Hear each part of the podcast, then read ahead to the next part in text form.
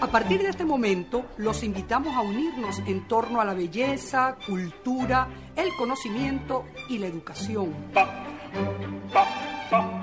Un minuto con las artes. La Academia en tu radio con Susana Benco, Humberto Ortiz, Álvaro Mata y Rafael Castillo Zapata. Por Capital 710, tu radio. Buenos días, amigos de Radio Capital 710 AM. Bienvenidos una vez más a su programa Un Minuto con las Artes, la Academia en tu Radio. Esta mañana estaremos acompañándoles con inmenso placer Weekly Studio en la edición, montaje y administración de redes sociales, Jorge Duque en la producción y coordinación de la estación y frente al micrófono Susana Benco, Humberto Ortiz, Rafael Castillo Zapata y Álvaro Mata todos bajo la dirección de Radamés Pepe Lebrón. Bienvenidos, querida audiencia, y bienvenidos, queridos profes, a este febrero caluroso. ¿Cuánto nos duró el frío? ¿Dos, tres días? Aquí estamos ya, bueno, presintiendo el carnaval y la Semana Santa. Humberto, Susana, Rafa, ¿cómo están? Hola, buenos días. Sí, como tú dices, con calor, con polvo, con polvo naranja. Este, pero bueno, aquí vamos, eh, igualito bueno, iniciando la semana con gusto. Sí, como siempre, eh, entusiasmado con la entrevista de hoy. Y sí, algo preocupado porque el año empezó como muy raro, pasan demasiadas cosas. Este mes de enero fue como turbulento. Vamos a ver cómo, cómo se comporta este mes de febrero tan caluroso que comenzó. Bienvenidos todos, un placer estar aquí. Bueno, me uno a mis compañeros como siempre en esta oportunidad no voy a llevarles la contraria en nada, voy a ser complaciente y voy a sentir la misma alegría que todos sienten a pesar de las caloras, los calores. Y bueno, nada, estamos siempre muy entusiasmados al comenzar el programa y la mayor parte de las veces terminamos más entusiasmados que al comienzo. Esperemos que esta sea una ocasión semejante. Y nada, estamos muy contentos porque hay una persona aquí que, bueno, eh, está conservando la memoria de uno de nuestros grandes artistas de la fotografía, una persona muy querida, eh, que no solamente dejó huella como artista, sino como hombre, como persona.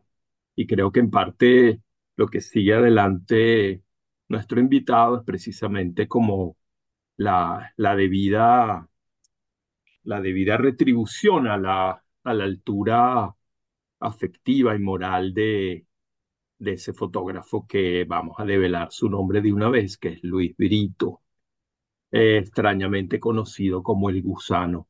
Probablemente nuestro invitado nos va a explicar de dónde viene ese apodo. Eh, ya le dejo la palabra a Álvaro para que nos lo presente.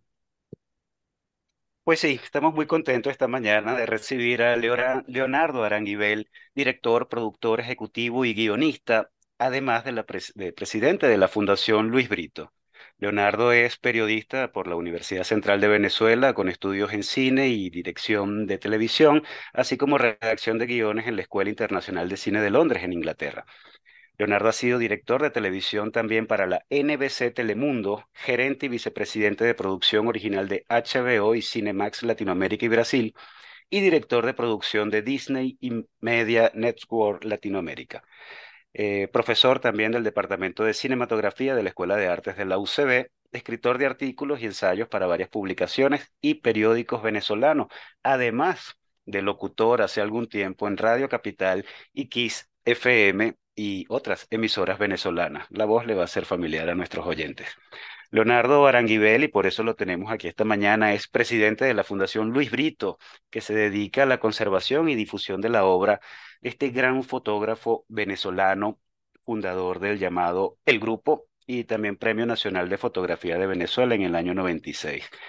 Yo siento que con Luis Brito estamos frente a una obra en que, la, que podemos entender por qué la fotografía puede convertirse en arte eh, de una manera muy clara, ¿no? Podemos apreciarlo. Sobre eso vamos a hablar esta mañana con Leonardo Aranguibela, a quien damos la bienvenida a Un Minuto con las Artes. Bueno, muchísimas gracias. Es un honor para mí estar con ustedes, Álvaro, Humberto, Susana y Rafael. Eh, de verdad me, me, además me conmueve mucho porque como lo dijiste ahí en esa eh, estupenda descripción de mi vida, que después la vas a compartir conmigo para recordar cómo soy o cómo he sido. Este, estuve en Radio Capital, eh, son de los momentos más deliciosos de mi carrera profesional. Le envío un, un abrazo a Pepe Lebrón si estuviera escuchando el programa, este, eh, que era siempre ha sido pues, la cabeza cuando estábamos ahí y, de verdad lo recuerdo con muchísimo amor. Yo crecí de niño con Radio Capital escuchando esos magníficos disjockeys, como se llamaban en esa época, y, también son parte de mi formación de la vida y de quién soy hoy. Así que agradezco mucho esta invitación. Vale, bueno, vamos a comenzar entonces, Leonardo. Eh, bueno, como tú estás aquí, no por ti, sino por tu tío, vamos a hablar de tu tío. Y al hablar de tu tío, probablemente hablemos de ti. Después hay otra entrevista para ti solo, así que no te vayas a sentir mal. No. Bueno, entre nosotros, y, y somos privilegiados desde ese punto de vista, hay muchos fotógrafos que podemos llamar fundacionales, pero muy pocos fotógrafos tienen una fundación. Explícanos un poco cómo surge la idea de crear una fundación Luis Brito y cuáles son las características de esa fundación, cuáles sus objetivos y cómo se mantiene y se sostiene en el tiempo. Bueno, yo, creo que puede sorprender a la gente porque uno se imagina siempre a primera vista que un, una fundación de esta naturaleza eh, se crea a partir o, posteriormente a la muerte del, del, artista. En la mayoría de los casos los artistas forman parte de ese, de ese proceso también. Y en este caso fue una idea especialmente de él. Eh, eh, Luis, yo voy a pedir permiso y después explicaremos por qué, pero yo voy a decir gusano porque me siento falso, me siento impropio al, al llamarlo Luis. En mi familia se le llamaba Enrique, porque él se llama Luis Enrique Brito, y en mi casa yo crecí con él hablando, llamándolo Enrique, pero después contaremos porque si, se, si hay chance de por qué lo llamamos gusano y por qué yo no puedo decirle de otra manera. Gusano me llama un día, yo viví aquí en Estados Unidos, donde resido hace dos décadas, más de dos décadas, me, me llama y me dice, oye, quiero, estoy preocupado, había una serie de eventos legales y que estaban, digamos, eh, poniendo en, en, en, en cuestionamiento los patrimonios artísticos de los artistas venezolanos desde el punto de vista legal, había como unos instrumentos legales que se estaban discutiendo en ese tiempo. Y él me dijo que él quería hacer, crear, que se lo habían recomendado, una fundación para proteger su legado y su obra artística. Él estaba vivo. Eso de hecho ocurrió, yo diría que como un año y medio tal vez antes de que él eh, falleciera, eh, nos invitó a mí y a Diana Vilera, que a, eh, la, la, directora ejecutiva de la fundación, hoy residenciada en, en Madrid, desde hace algunos años. Ella dirige la maestría de fotografía de, la fábrica en, Madrid, que es la editorial más importante de, libros fotográficos, como ustedes saben, en España es una de las más importantes del mundo. Este, eh, y nos invitó a los dos. Tengo que hacer este paréntesis, yo sé que tú quieres que hablemos solamente de él, pero tengo que decir esto para explicar qué hacíamos Diana y yo ahí. Diana y yo estuvimos casados, ella fue mi primera esposa, este, y digamos, éramos muy jóvenes los dos, y, y, como suele ocurrir, no como suele ocurrir, como a veces ocurre en ese tipo de relaciones, pues la, la, vida nos distanció, estábamos empezando nuestras carreras profesionales, ya por la suya, yo por la mía, pero quedamos siendo muy buenos amigos. Ella fue alumna de Luis, de Gusano, y, y, él la quería muchísimo, pues él estuvo, por supuesto, muy cerca de nosotros cuando nos conocimos, cuando tuvimos esos primer año y medio de nuestra relación. Entonces, él quería, además, porque Diana, de tanto estar cerca a él, este, eh, él se, dedicó mucho a la fotografía. De hecho, Diana llegó a crear un sello editorial de libros de fotografía en Venezuela que se llama Editorial La Cueva. Y entonces, bueno, era como ideal. Ella la directora ejecutiva y él este, me nombró a mí como presidente de la fundación, entre otras cosas porque yo fui el hijo que él nunca tuvo. Ya esas relaciones las y, termine siendo eh, su heredero y el que le tocó manejar todas sus cosas, tú sabes, esas cosas administrativas terribles, post-mortem. Y, y entonces, bueno, eh, eh, así se creó esa fundación de la mano de él sentados al lado de él, firmamos el papel. Yo firmaba el papel que me diera para firmar sin ni siquiera leerlo, porque confiaba 300% en él. Así que así creo, nació la fundación, ¿no? ¿Cuál es, em, digamos, desde la fundación, la evolución de la fundación que, han logrado hacer ustedes dos, Leonardo y Diana, con relación a esa, esa tarea o ese mandato que de alguna manera les legó eh, Luis o Gusano? Sí, bueno, eh, sí, este, ciertamente los primeros meses digamos, él estaba en vida y él tenía un gran control de su obra y de su y todo lo que él decidía, pues era una cosa que no, no, discutíamos porque el artista era él.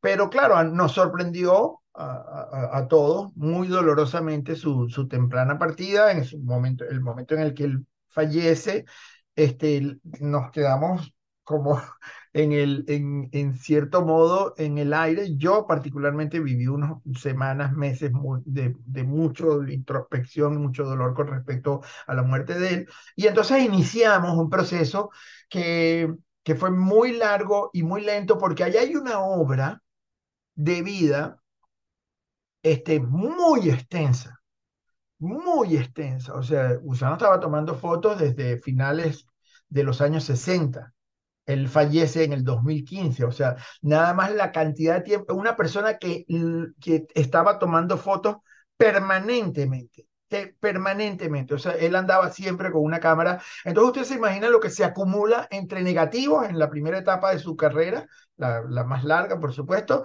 y, y, el, y fotografía digital, la cantidad de discos duros, la cantidad de negativos que conseguimos, o sea, y, y entonces, claro, solamente hacer un arqueo, clasificar, eh, todo eso llevó años.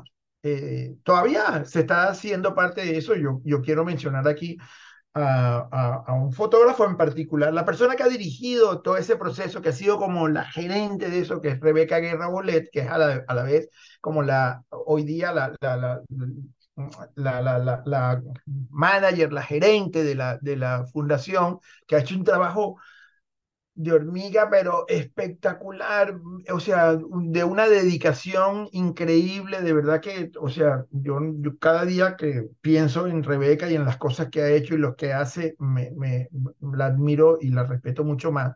Y Antolín Sánchez, el gran fotógrafo venezolano, también Premio Nacional de Fotografía y además un, un estupendo escritor como sabemos, que finalista con su primera novela del Premio Planeta, por decir algo, este, eh, un, intelectual muy brillante, él condujo la parte de, de, revisar incluso la conducción de cómo hacer ese archivo.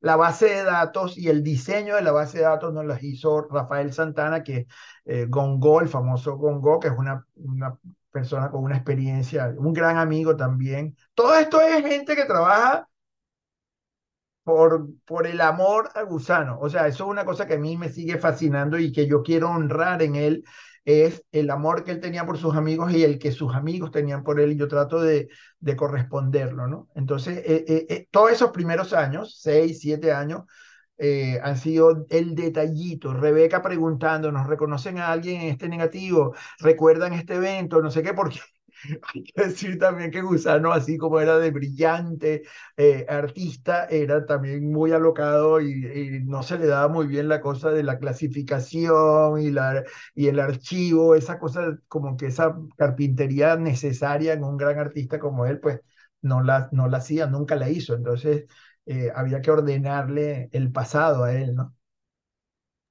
Sí, eh, realmente porque creo que lo que se me viene tiene que ver con este Leonardo, porque yo estaba pensando justamente un poco en ese tema que tú estabas hablando. Eh, cuando uno, ahorita que me puse a estudiar como la vida de Gusano, por, la manera en cómo como están expuestas la, la, la, la cantidad de, de, series que hizo y, y, y, los, los temas que hablan de, de que, que tocó con su fotografía, da, da la impresión de que Gusano es una persona completamente ordenada con respecto a, a, a su trabajo de, de, ordenar, de ordenar sus cosas, pero yo lo recuerdo muy bien a él. O sea, yo lo recuerdo de, de, y yo sé que le da como echador de broma, salido. Este, sí creo, a pesar de eso, sí creo que él tenía tenía este, eh, intereses muy particulares y muy precisos siempre. Sea que a, a pesar de, de, los dispersos que él podía hacer, en su obra como obra no, no es tan, tan desvariante, no es que no, no, toca no. cualquier cosa, él al contrario, él siempre va persiguiendo los mismos, los, los temas parecidos, tocando la misma, las mismas intenciones. A mí lo que me, me sorprendió y lo iba a entrar y además fue un cambio muy, muy, muy, muy, muy rico, como lo hizo él, fue cuando brincó del blanco y negro al color, que lo, lo brincó de una manera también extraordinaria, que hizo la camilla baja, pero ¿qué pasa con esto? Porque su, sus fotos en blanco y negro son de fuertes contrastes, de esas cosas duras de los grises y los negros, y, y, de repente con esos colores blancos y azules que aparecían, no sé, yo quería preguntarte eso, ¿cómo fue ese movimiento hacia el color de, del gusano? Si podemos hablar de eso, si te interesa, no sé. Es como la pregunta claro. que se me ocurre. Claro, claro, totalmente. Eh, hay dos cosas que quiero hacer eh, o decir sobre lo que estás diciendo. La primera es,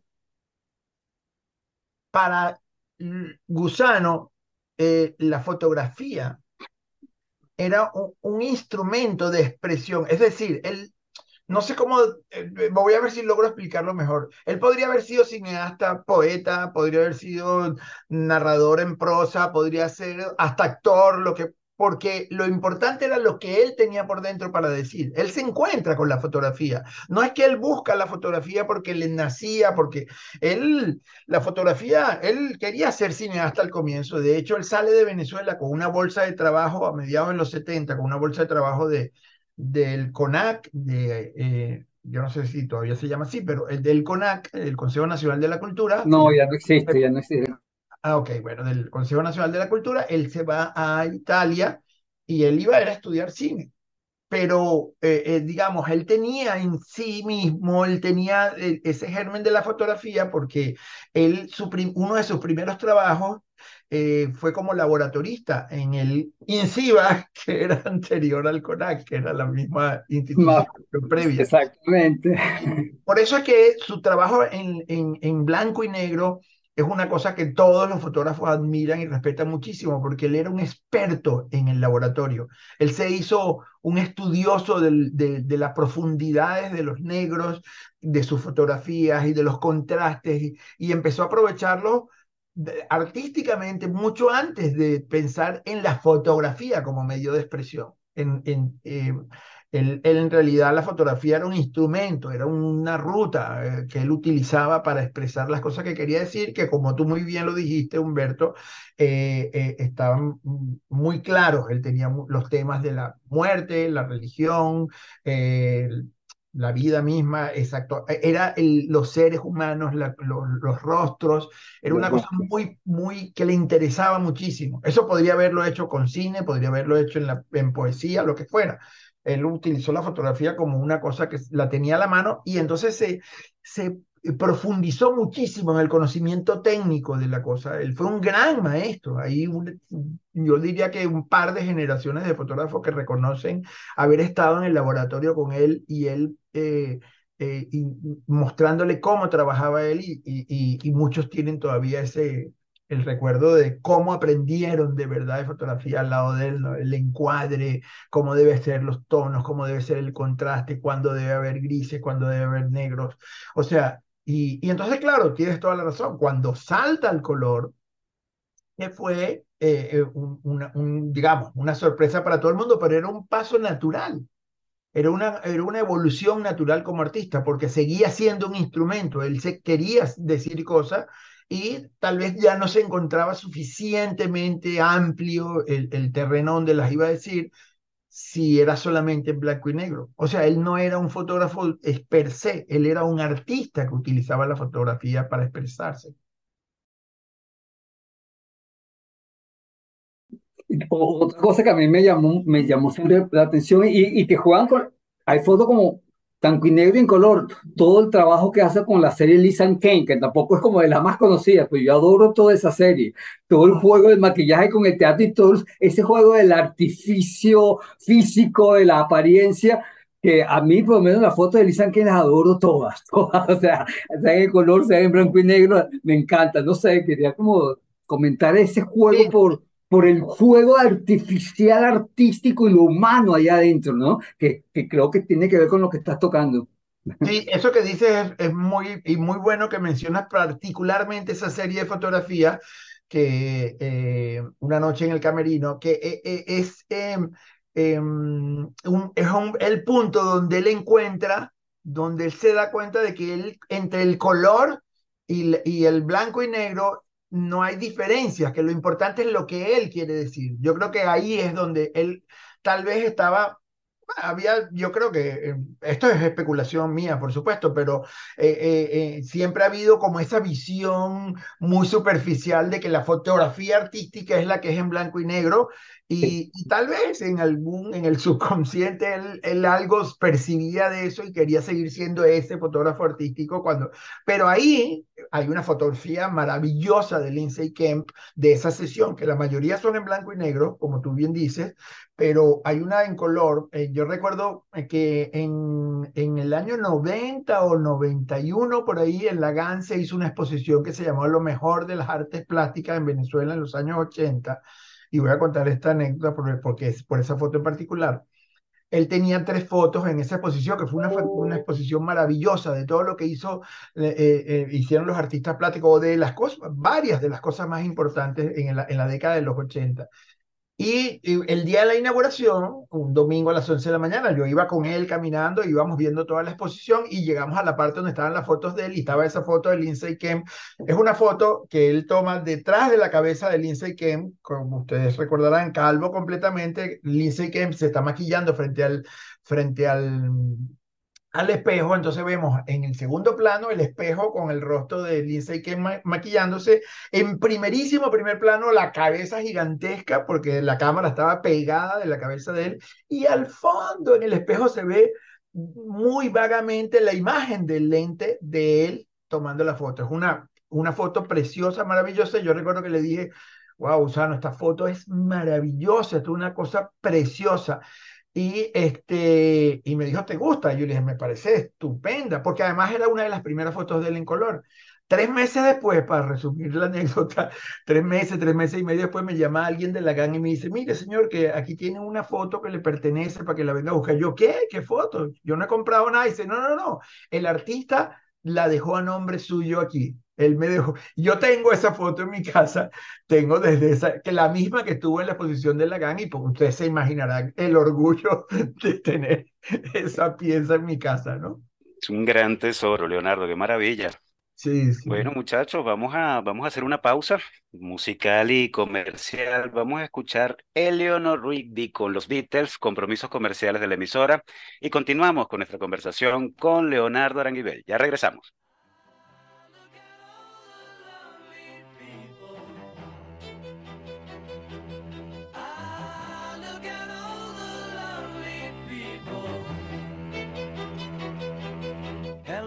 Rigby picks up the rice in the church where a wedding has been. Lives in a dream, waits at the window, wearing the face that she keeps in a jar by the door. Who is it for? All the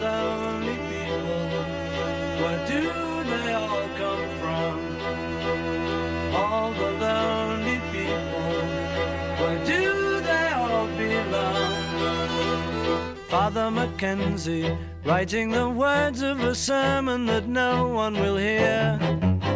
No one comes near, look at him working, darning his socks in the night when there's nobody there. What does he care? All the lonely people, where do they all come from? All the lonely people, where do they all belong?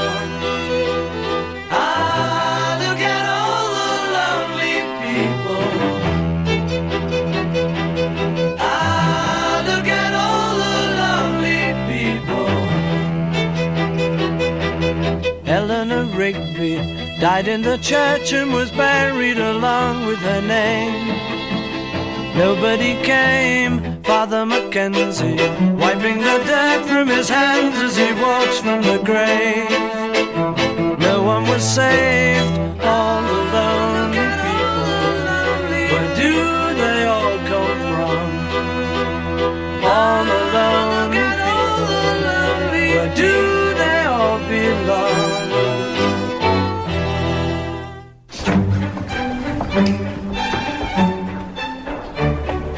No se aparten del dial. Ya regresamos en Un Minuto con las Artes.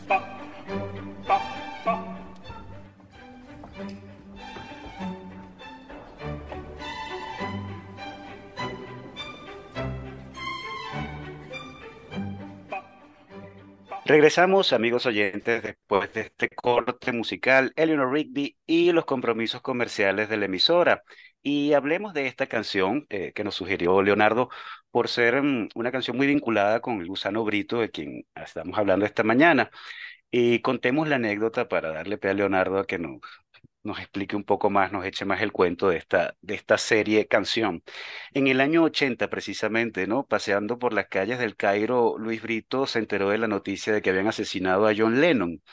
Y bueno, inmediatamente lo que hizo fue entrar al, cementerio próximo de la ciudad, en el Cairo, y empezó a, a tomar fotos de las estatuas que adornaban algunas tumbas, ¿no? Eh, luego, con el tiempo, lo mismo hizo en Nápoles, en Barcelona, España, en Buenos Aires, en Bogotá, en Ciudad Bolívar, Maracaibo, Valencia y Caracas, y esa serie se llamó ¿Recuerdas a Eleanor Rigby?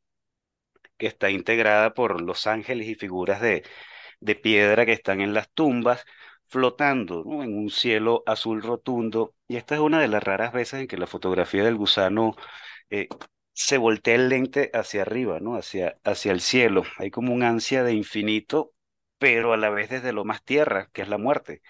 Eh, hablemos de esta serie, Leonardo, y de esta canción tan cara al gusano.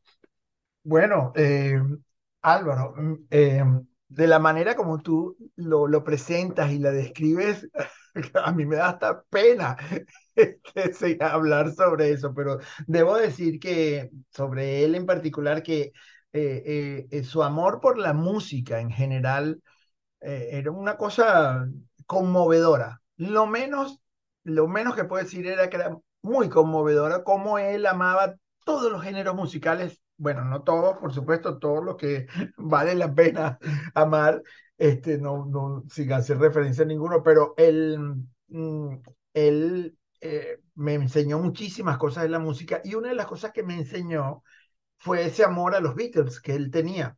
Era como, era como un ancla para él. Él, él iba, o sea, era un experto en música clásica que, que me hubiera gustado aprender de él al menos el 5% de lo que él conocía de, de música académica, de la música popular era increíblemente seguidor. Cualquier cosa que se te ocurriera de, que, que te llevara, te transportara en el tiempo, que te hiciera vivir espacios, lugares, eh, él los conocía.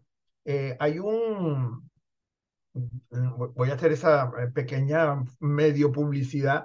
En YouTube hay una, una lista mm, musical que creó Iván Feo y, ah, y el cineasta Iván Feo, que es probablemente el mejor amigo de él de toda su vida, su hermano de toda la vida. Iván, este, una de las maneras de, de capear su, su duelo por la muerte de Gusano, él creó esta lista que se llama Gusano Music.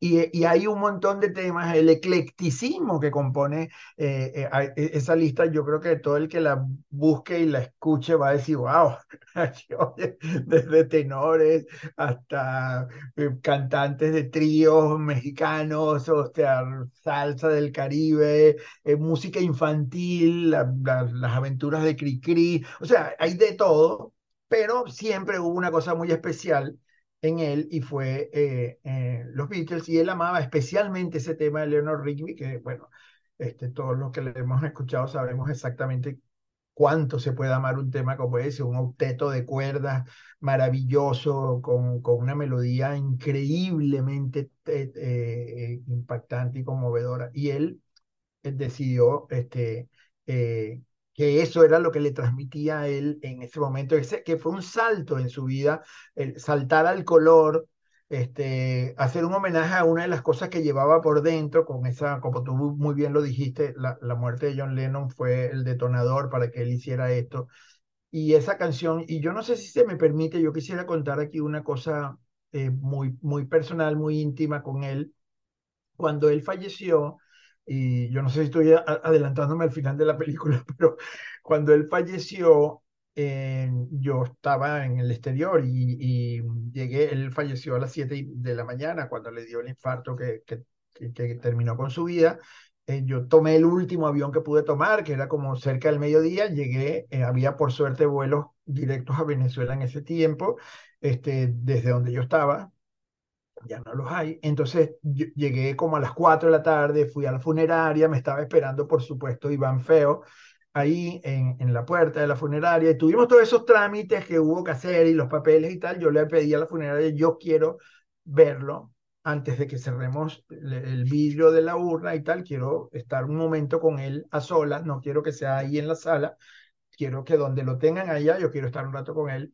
Eh, esa conversación la escuchó Nelson Garrido, ese gran fotógrafo y artista venezolano que era también hermano de, de, de, Gusano, y él me apartó y me dijo, Leo, yo te quiero pedir un favor.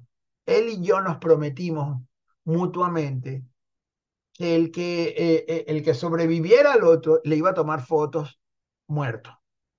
Entonces, yo le quiero tomar fotos y les, por supuesto, si hay alguien al que yo le voy a autorizar para que le tome fotos es a ti, porque yo sabía que, que aún si Nelson eh, eh, se hubiera tripeado esa, esa idea para poder tomarle la foto, yo se la creía porque Gusano se la hubiera creído y se la hubiera celebrado también. Lo sé muy bien cuánto él quería a Nelson. Entonces, no se pudo ese mismo primer día por esas cosas de, de las funerarias y tal. Entonces, en la mañana del lunes nos llevaron a una sala aparte, eh, me llamaron para que fuera y yo me traje a Nelson, Nelson vino con su cámara y todo, y yo tenía mi teléfono y tenía escogida la canción de Eleanor Rigby que acabamos de escuchar, y cuando entramos nos dejaron solos a los dos, yo le puse a Gusano, le puse esa la canción y y bueno, y eso está todo, lo tiene registrado Nelson. Yo nunca he visto esas fotos ni nada, y lo, incluso grabó video y tal. Pero bueno, se lo quería contar porque está conectado con lo que yo creo que era, para que vean cuán importante era esa canción, en mi opinión, para, para su vida, para él, ¿no? Bueno, me, me, me, quedé helada con, con esta anécdota, ¿no? Y todo lo que, Pero lo eso que es muy alrededor propio de de este par de personajes, ¿no? Que eran terribles. Y juntos peor. Sí, Era muy eso. sí, sí, sí, y. Nelson, ¿no?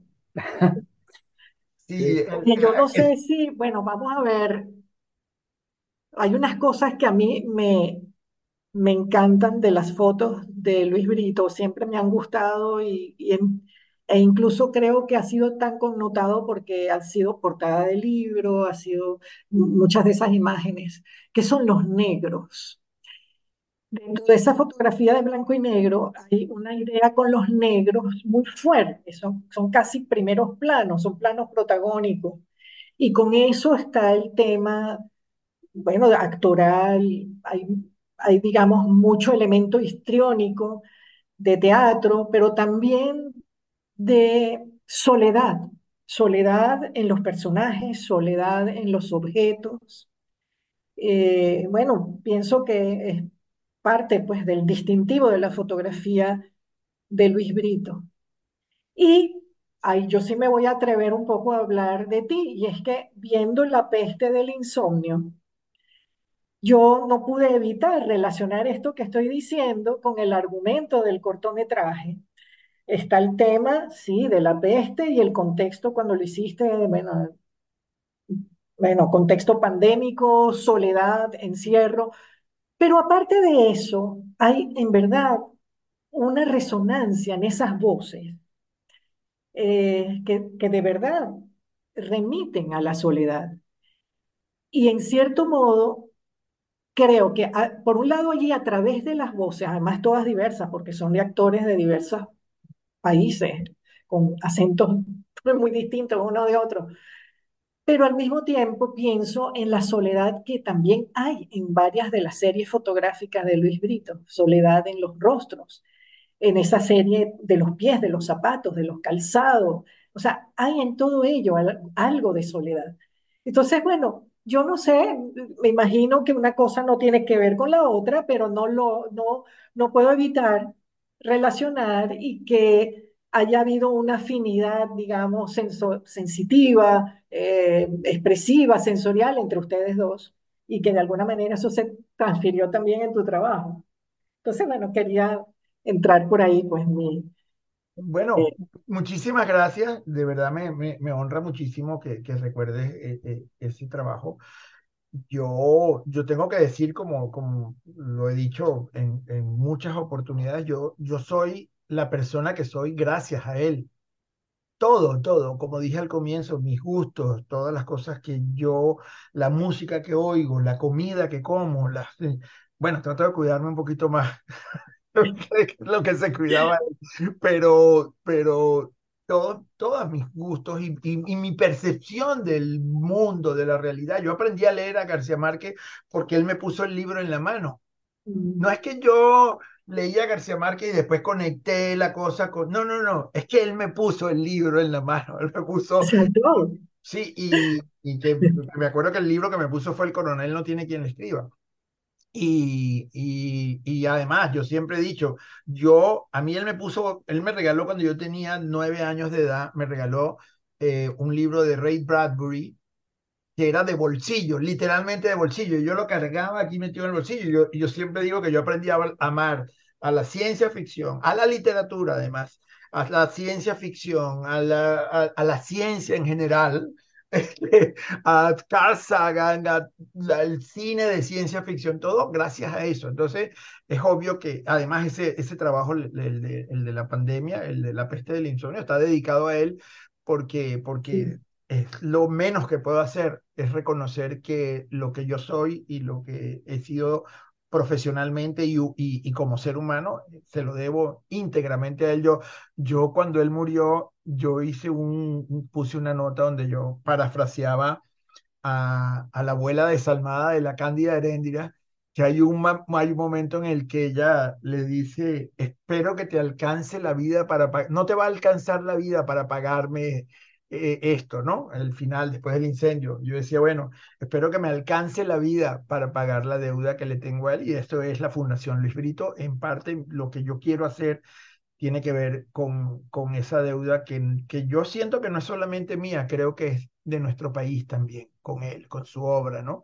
Que la retrató, retrató a nuestro país y a nuestros seres, este, a nuestros a los venezolanos de una manera tan especial, tan particular, con esos negros que tú mencionas, con esa cosa, y, muy bueno cuando hacían la mención del, del, del, salto al azul. Yo tengo, conozco mucha gente que lo llama ese azul de él, lo llama azul abritado, porque una cosa también, igual que ese negro, él convirtió ese azul, entonces es como, era, es una continuidad de ese negro, en realidad es otra, es otra tonalidad de su expresión, ¿no? Y él jugaba con esos planos de colores como jugaba con el blanco y el negro y los grises. Es impresionante lo que él hace ahí con la foto, técnicamente hablando, ya va, pero como Luis Brito logra esos contrastes de colores tan, tan radicales y tan, tan expresionistas, tan expresionistas como el blanco y negro, me parece a mí. En la última etapa de su vida, él decidió hacer un retratos a, a, a venezolanos tanto comunes como grandes artistas, o sea, sí, o sea, un montón de gente normal, amigos, todo, y entonces él utilizó una técnica que, que era volver a ese negro profundo del comienzo. Él cargaba en un morral una mochilita que cargaba colgando y que le identificaba desde lejos, si tú veías la silueta sabía que era él, porque tenía esa cosa, ese bulto al lado, tenía envuelta una, una, una cobija, una sábana negra, una tela negra, perdón. Y entonces él tenía también un tirro y cuando te iba a tomar una foto, donde estuvieras, pero él siempre utilizó la luz natural. No utilizaba luces artificiales para esos retratos. No, bueno, de hecho, él, él, no utilizaba, sino en unas cosas muy específicas, trabajo de encargados y tal, pero él, eh, él colgaba donde fuera la tela contra esa tela hacía el retrato. Y cuando tú ves esos retratos, tú no lo puedes creer. Es luz natural contra un fondo negro pero profundo, lo que él lograba ahí, esa famosa foto de, de Franklin Brito, Sí. el, el activista este que, que falleció, esa famosísima foto de él, el torso de él mirando a cámara. Yo recuerdo, yo estaba por suerte al lado de él cuando tomó esa foto, que es una de las fotos más hermosas de su vida. Franklin Brito, por cierto, no tenía ninguna relación, eh, de, de ningún parentesco con él Con él. Una casualidad, pero eh, eh, eh, Franklin Vito estaba haciendo una huelga de hambre frente a la sede de la OEA ahí en las Mercedes. Me acuerdo. Y, y llegamos ahí, él puso, pegó de tiro de la pared detrás de donde estaba la camita donde él estaba haciendo su huelga de hambre, pegó su tiro y tal, y le tomó la foto, tomó un montón de fotos ahí y tal, y esa foto que se ha hecho un, un, un ícono de, de la Venezuela, bueno, porque además es una pieza de arte maravillosa, muy humana, eh, la hizo así, con la luz que había ahí, no o sea, no hay nada, no hay, eh, ah, cuando mucho usaba una pantalla para reflejar una cosa que él llamaba las, eh, las arepas o cachapas que, que, proyectaban, digamos, reflejaban la luz para balancear, ¿no? Wow. Wow, wow. Bueno, Leonardo, ahora que hablabas hace rato de, de pagar esa deuda enorme que tienes con el gusano, eh, creo que parte de esa deuda, de ese pago, tiene que ver con el fotolibro Luis Brito, que se editó en España, ¿no? Por la prestigiosísima editorial La Fábrica y que se presentó el año pasado en, en el Trasnocho, en el Buscón. Eh, es una selección de las fotografías del gusano. Cuéntame de este libro, dónde lo podemos conseguir, cómo fue el proceso de su elaboración. Bueno, esto fue un, la, la, la, fábrica, como bien dices, es probablemente uno de los sellos editoriales especia- especializados en fotografía, de los más prestigiosos de Europa, el más importante de España, sin ninguna duda en ese sentido, o en ese campo. Este, ellos tienen una, una serie este, de, a la que le, de, foto, de fotolibros de, de, artistas, pero tiene una, como un, una categoría que se llama Biblioteca de Fotógrafos Latinoamericanos. Y ellos ya hace años nos habían invitado, querían, pero todavía teníamos el tema de los archivos que se estaban completando, había piezas importantísimas de su obra que todavía no habíamos encontrado los negativos y, o, los, eh, o, o, o identificado en los discos duros, porque él dejó una montaña de discos duros y tal. Y mm, entonces, bueno, finalmente hace año y medio llegamos a un acuerdo de cómo sería esa publicación. Este, terminó escribiendo el texto, había varias personas que estuvieron involucradas. Al comienzo el texto era su gran amiga, eh, su una de sus mejores amigas también. Yo cada vez que digo eso, a veces pienso, tenía tantos, tantos grandes amigos, pero esta realmente era una persona muy, muy cercana a él, que es Laura Terré, la gran eh, historiadora e e investigadora de fotografía eh, española, eh, residenciada en las afueras de Barcelona. Eh, él, de hecho, el plan de, eh, ah, cuando él murió, él, estaba viviendo en la casa de ellos y fue a Venezuela y falleció en Venezuela en el, en el tiempo en el que estaba planificando retirarse y iba a vivir en la casa de ellos. Laura conoce la obra de, él como nadie, eh, pero hubo un montón de, de circunstancias que tenían que ver con la pandemia, con un montón de cosas que no permitieron que Laura terminara haciendo el texto que eh, yo confío en que luego hagamos un libro antológico donde ella escriba el texto, porque repito, no creo que haya nadie que conozca mejor la obra de él que ella y además que se querían muchísimo. Eh, eh, cuando él vivió en Barcelona en 1980 a 1984, se hizo muy amigo, ella era una muchacha, 18, 19, 20 años, ya él era un fotógrafo con tra trayectoria y tenía 30, 35 años y, y bueno, era para ellos, para ese grupito que hoy día son grandes fotógrafos catalanes, este, era como una especie de hermano mayor que, con los que conectó muchísimo para el resto de su vida. Entonces la, la fábrica eh, terminó haciendo el texto, eh, finalmente Antolín Sánchez, que nos alegra muchísimo por lo mismo que habíamos dicho antes, porque no solo es un gran fotógrafo y fue un gran amigo, gran, gran amigo de Gusano, sino también es un gran escritor a la vez. Es un escritor con, con mucha habilidad, con una pluma muy, muy inteligente. Entonces, bueno, ese proceso terminó en junio pasado, la presentamos en Madrid, yo tuve eh, el el, el honor de, de ser, presentarlo junto al, al, director ejecutivo de la fábrica. Fue una conversación ahí con público. Ahí hay una cosa que quiero decir porque es una de esas cosas bonitas de, de gusanos que son inesperadas. Este, bueno, se hizo un sábado a las 12 del mediodía la presentación en el marco de una serie de, eventos que había sobre fotografía en Madrid y no sé cuánto. Y cuando yo llego en la mañana, yo había ido dos días antes, almorcé con César, este director de la, fundación, de, la fábrica, y, y, con Diana, porque Diana, como dije, ella trabaja ahí en la fábrica. Y entonces, este, había como unas 12, 15 sillas puestas y unos sofás y tal, y yo veo la cosa y yo dije, bueno, esta gente está esperando eh, no mucha gente. Me, yo, yo primero tenía siempre la ilusión de que iba a ir mucha gente, pero dije, bueno, a lo mejor tienen razón, yo estoy en un, una ciudad que conozco poco y un país que no es el mío. Y me dio un orgullo extraordinario que eso se desbordó tanto, se desbordó la sala. A mí me da risa verlo a ellos buscando sillas de oficina para sacarlas, para ponerlas, porque ellos no se lo esperaban. De hecho, él lo primero que dijo es, esta asistencia no teníamos ni idea. Y eso es una de esas cosas de gusano maravillosas. La gente lo siguió amando por siempre, lo ha seguido amando y lo sigue, lo es como que si estuviera vivo. Eh, eh, esas, esos lugares comunes que siempre se dicen, es que no, es que Él está vivo en nosotros, es que es verdad. O sea, uno, yo no puedo, hay veces que voy a comer una cosa y pienso en Él, o a veces veo ese azul del que hablábamos, o un negro, y esas cosas eso, eso es un poder, eso es una, ese es el poder de la trascendencia como artista, ¿no? Y como ser humano. Así es, un trabajo bien hecho entonces, hasta en ese sentido. Sí. Querido Leonardo, a nosotros lamentablemente se nos ha acabado el tiempo en nuestra conversación. Qué gusto haber evocado el gusano, el gusano desde primera mano contigo, ¿no? Gracias por habernos acompañado.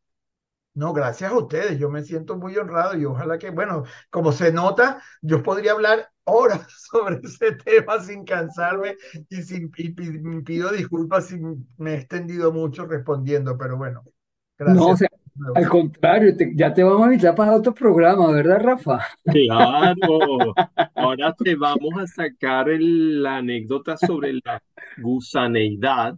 Nos quedamos con esa duda. Y obviamente para hacerte la entrevista a ti, ¿verdad? Porque ya te la mereces, te hemos probado y eres excelente hablando de tu tío. Es una prueba entonces. Exactamente. Muchas gracias. Muchas gracias. No, gracias a ti, Leonardo. Un honor que estuvieras aquí con nosotros. Muchísimas gracias. Agradecidos con Leonardo Aranguibel, presidente de la Fundación Luis Brito, por habernos acompañado esta mañana en Un Minuto con las Artes, edición, bueno, que está llegando a su final, no sin antes echarle un vistazo a la agenda cultural. Susana, que hay por allí?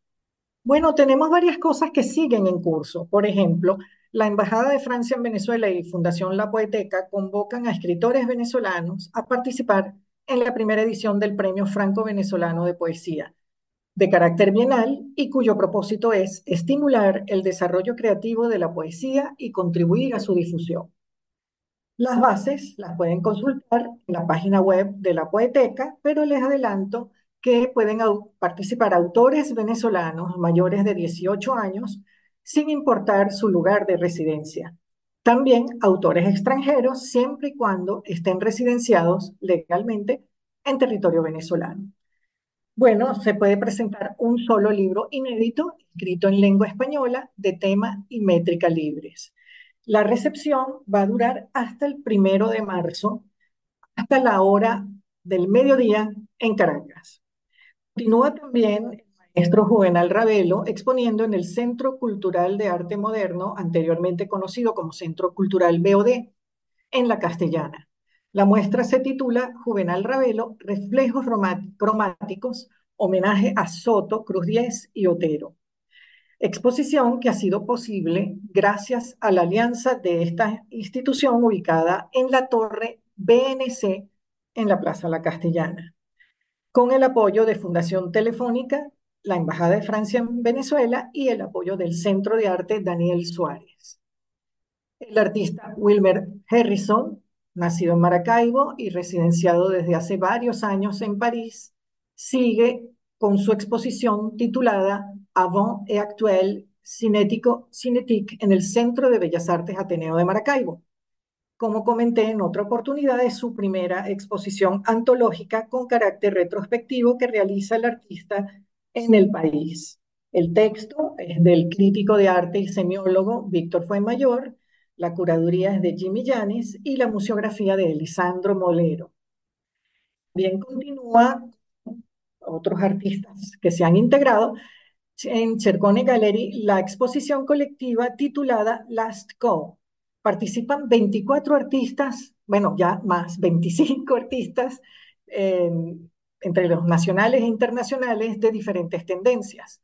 Abstracción, figuración en pintura, fotografía, instalaciones sonoras, ensamblaje, videoarte, cerámica, serigrafía, collage y nuevos medios.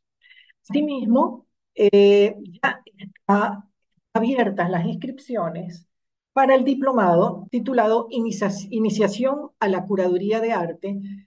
Y en este caso, eh, el módulo 1 está dirigido por Lunes Rodríguez Coronel.